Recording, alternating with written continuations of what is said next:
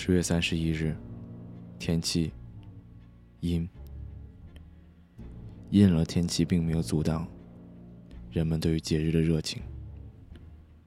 人们装扮成喜欢的角色，在街上游荡。但是那些面具下，我看不清人类的嘴脸。这座城市歌坛，孕育了于无数伟大的人类。但同时，它又是那么的肮脏与邪恶。我想，我的职责就是。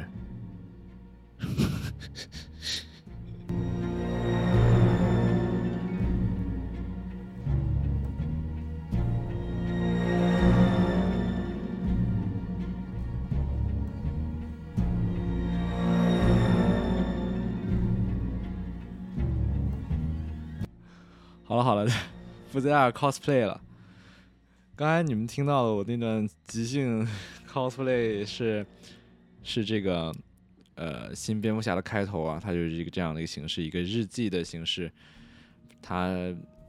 布鲁斯韦恩给自己做旁白，然后来讲述他的一些故事。嗯，我当时我不是今天看完的，我不是刚刚看完的，我是昨天看，哎，嗯，我是前天看的，周四看的，然后。嗯，总体来说，给我看看完的感觉还是不错的。呃，当然，你们现在可以看到一些很多网上的评论，都说它是一个更倾向于一个呃推理片、侦探片，然后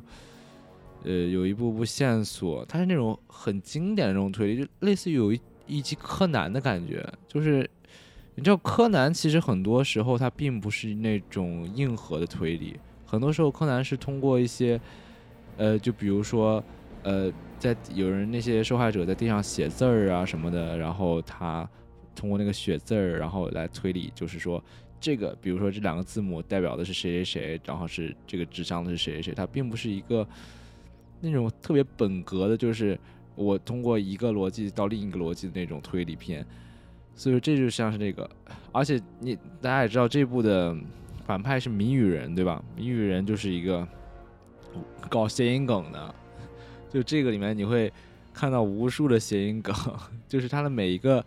riddle，每一个谜语都是谐音梗，就是，呃，就就是双关嘛，就是那种，所以说，如果不很不喜欢谐音梗的，可以不去看。当然，你可以听到我现在我放的，包括最开头放的这个音乐，它是一种很阴冷的气氛的，然后这也。不得不说一下它的里面的美术了，就是它最开始那点美术，就是讲述它一个一个案子接连不断发生的时候，那种美术是很阴冷的，很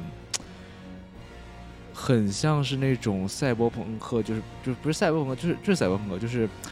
银翼杀手》二呃一九一九几几来着？第一部是一九几几来着？我忘了，反正就第一部《银翼杀手》的。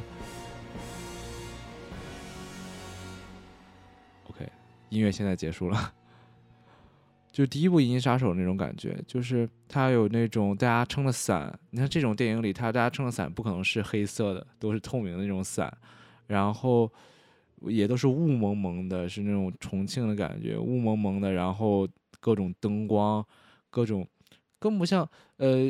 大家知道，你如果看过诺兰的三部曲的话，这大家会觉得歌坛就是就是。其实并不是歌坛，就是就是那种纽约的感觉，包括最近之前的那种，最近之前那个纽约不是有一警察去世了嘛？警察就是在他的时候被枪击死亡，然后那些警察都围都出来给他送行，就是那种大家还想到就是呃那个银嗯蝙蝠侠黑暗骑士里的那种那个那个感觉，就是在诺兰电影里，其实歌坛它本身的特性不是很明显。它其实就是纽约，但是在这个里面，歌坛它自己的气质特别明显，就是这种雾气、这种灯光。嗯，大家看到的时代广场的灯光也都是很多广告牌，但在这里面的广告牌是那种有雾气，它在雾中隐隐发亮，那种有一种疏离的感觉，让你觉得这里这个城市里的每一个人都是为自己而活的，没有什么团结在一起的这种概念，大家都是。自己有内心的小小小想法吧，就那种感觉。嗯，还有我尽量不想剧透，而且很多，其实我作为第一次看的话，很多那种。呃，我知道那些谜语是谐音梗，但是很多我并不知道它那个谜语。它，比如它有一个剧情是什么解密嘛，反正解密，呃，它是通过电脑里输入一个什么东西，然后把它解成一个一个字儿了。但是我不知道它那一步是怎么获得，就是那种很很多很小的细节，我是没有看懂的，因为电影院没字幕，就是你没有英文字幕，有英文字幕的话我应该也能看懂。所以说这种小细节就算了。然后。嗯，其实这一版给我的感觉更像，呃就是歌坛，就是看过那个电视剧嘛？那个电视剧歌坛那种感觉，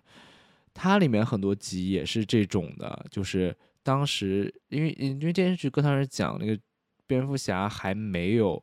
成为蝙蝠侠的时候的故事，但是那些反派都已经成为那些反派了，比如什么企鹅人啊、谜语人啊之类的。呃，其反派也没有成为他最终那个形态，但是已经开始变坏了。当时这个感觉就是这部电影的感觉，就是因为这部电影的蝙蝠侠才当了两年嘛，那也是一个很青涩的人。他就是他，你可以看到在这个电影里，他有些装备使用的都不是很熟练，然后但是他的这，然后他的肌肉也不像就是本阿弗莱克演那个。那一版蝙蝠侠那么壮硕的肌肉，就是毕竟才当两年，可能那个腱子肉还没有练起来，对吧？嗯，虽然在嗯黑暗骑士和就是嗯在最后最后一部叫啥来着，我都已经忘了。第三部就是诺兰的第三部蝙蝠侠打贝恩那一部，这两部虽然蝙蝠侠也都在被虐吧，但是他还是帅的。但这部也很帅了，就是他的帅体现在他熟练的使用蝙蝠车，熟练的使用他的飞镖之类的东西。但是在这个里面，他虽然帅，但是这个帅主要体现在罗伯特·帕丁森演出来那种阴郁的气质和罗文泰·巴森镇罗伯特·帕丁森 他本身的气质，就是他那个我靠，他的那个下颌线锋利的下颌线，能杀人那种下颌线。但是他在当蝙蝠侠这件事情上还不是那么的熟练，呃，这也是一个很好的视角吧。因为之前的蝙蝠侠总是有一种逼王的气质，虽然虽然他 也在被虐，什么让你选择你的朋友还是女友啊之类的，会被狂打在别人内部，但是他总是有一种，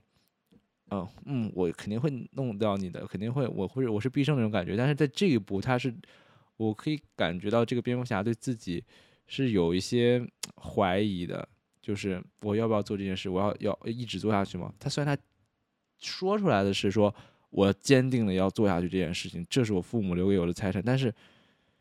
有时候你也会看到他的犹豫。所以说，这也是我觉得这部蝙蝠侠能展现的更多的一面吧。当然，如果大家有条件的话，一定去看杜比厅和呃，我不知道 IMAX 厅它有没有亮度的提升啊。所以说，杜比厅能看是最好的，因为它并没有画幅的变化吧。所以说，M X 并不是必要的，能看一个亮度高一点的厅是，我觉得是是最好的。所以说，如果大家有条件的话，去杜比厅看一看。如果而且它那些打动场面，我发现杜比厅的话，它那个声音效果也很好，就是它一些打动场面，就是能呈现特别好，因为它。就是就人都在震的时候，有时候我还不喜欢这种震的，但在这个里面，因为他的打戏，我跟大家说，他打戏并不是很多啊，他还探案的会更多一点。然后他最精彩的一场打戏应该是，这也不算剧透吧，我跟你讲一下吧，让你们有心理准备。最开最精彩的打戏，我觉得在我心目中是他们去法控的老巢的那个那个打戏，并不是最后的打戏，然后。还有那场追车戏也是最呃，就是全片最高光、最厉害、最牛逼的一场戏，我就觉得是那个追车戏，就是呃蝙蝠侠追企鹅人的一场戏。这场戏真的是不错。然后这也是预告片里那个，就是一个倒转的镜头，企鹅人看到蝙蝠侠倒着，就是他已经翻车了，然后他那个背影那一点真的我鸡皮疙瘩起来。那种是，而且他当时他当时的布光也是就是那种红色的，那种哦，那点儿真是太美了。嗯，还有什么要说的？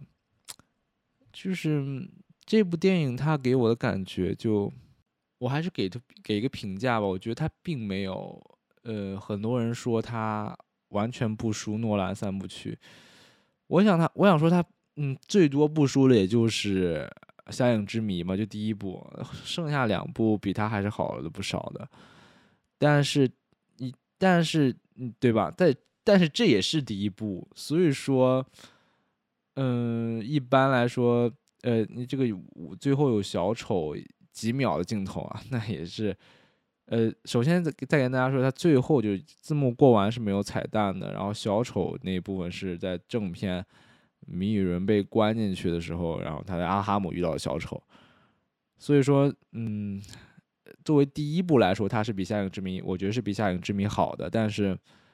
呃，他后面，我希望他后面如果他要拍续集的话，他没有说这，他没有说就是最后的彩蛋，一般会漫威电影会说什么什么什么。呃，比如说，当之前看上汽就说什么，呃，上汽 will be will return，就是说肯定是有续集的。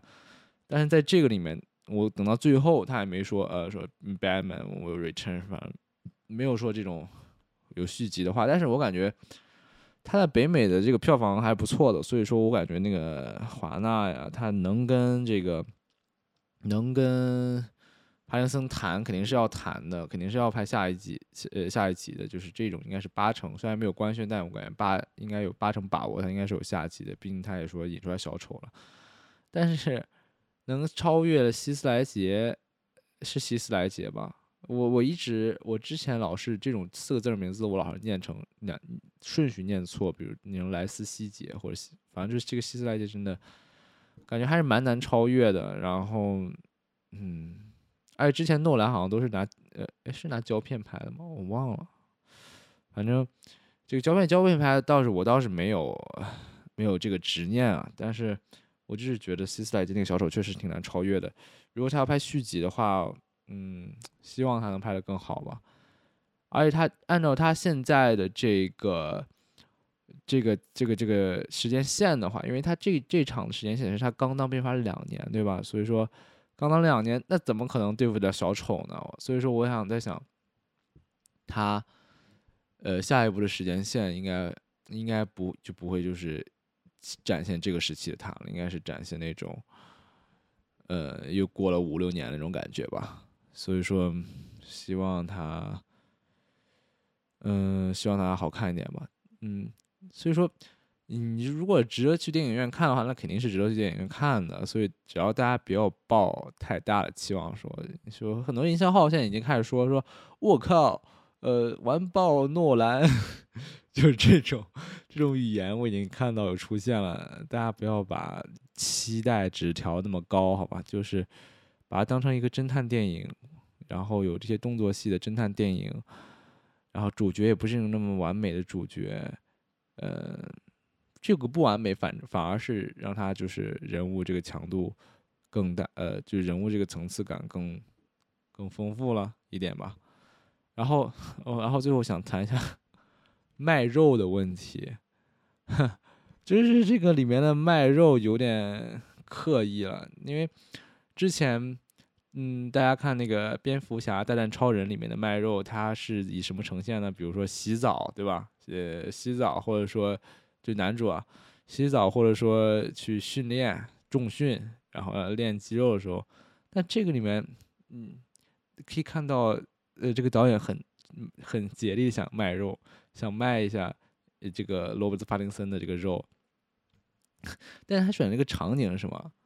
他选的这个场景是他在，因为你看大家看过这个这个侦探片呀，他肯定会有那种什么把什么线索都连起来，然后大家的这个。呃，面对线索开始思考这种这种情节，对吧？大家肯定有的时候是大家是拿线画上，有的时候拿那个针钉上，但这个时候他这个里面他呃，反正就是 写地上，这不算剧透吧？这个这是他写地上，然后这个时候他写地上的时候是没穿衣服的，上身是没穿衣服的。我说这个，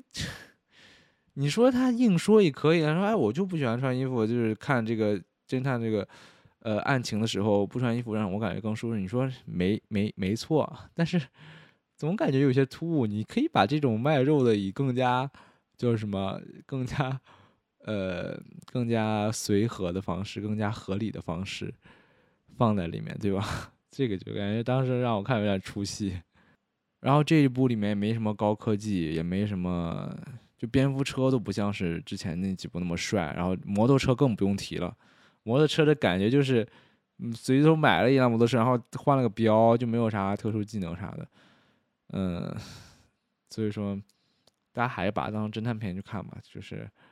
呃，侦探片也没有特别特别高的深度挣扎什么的。嗯，那今天就到这儿吧。今天就到这儿，呃，希望大家去电影院看一看啊。这个罗伯特·帕丁森还是很有魅力的。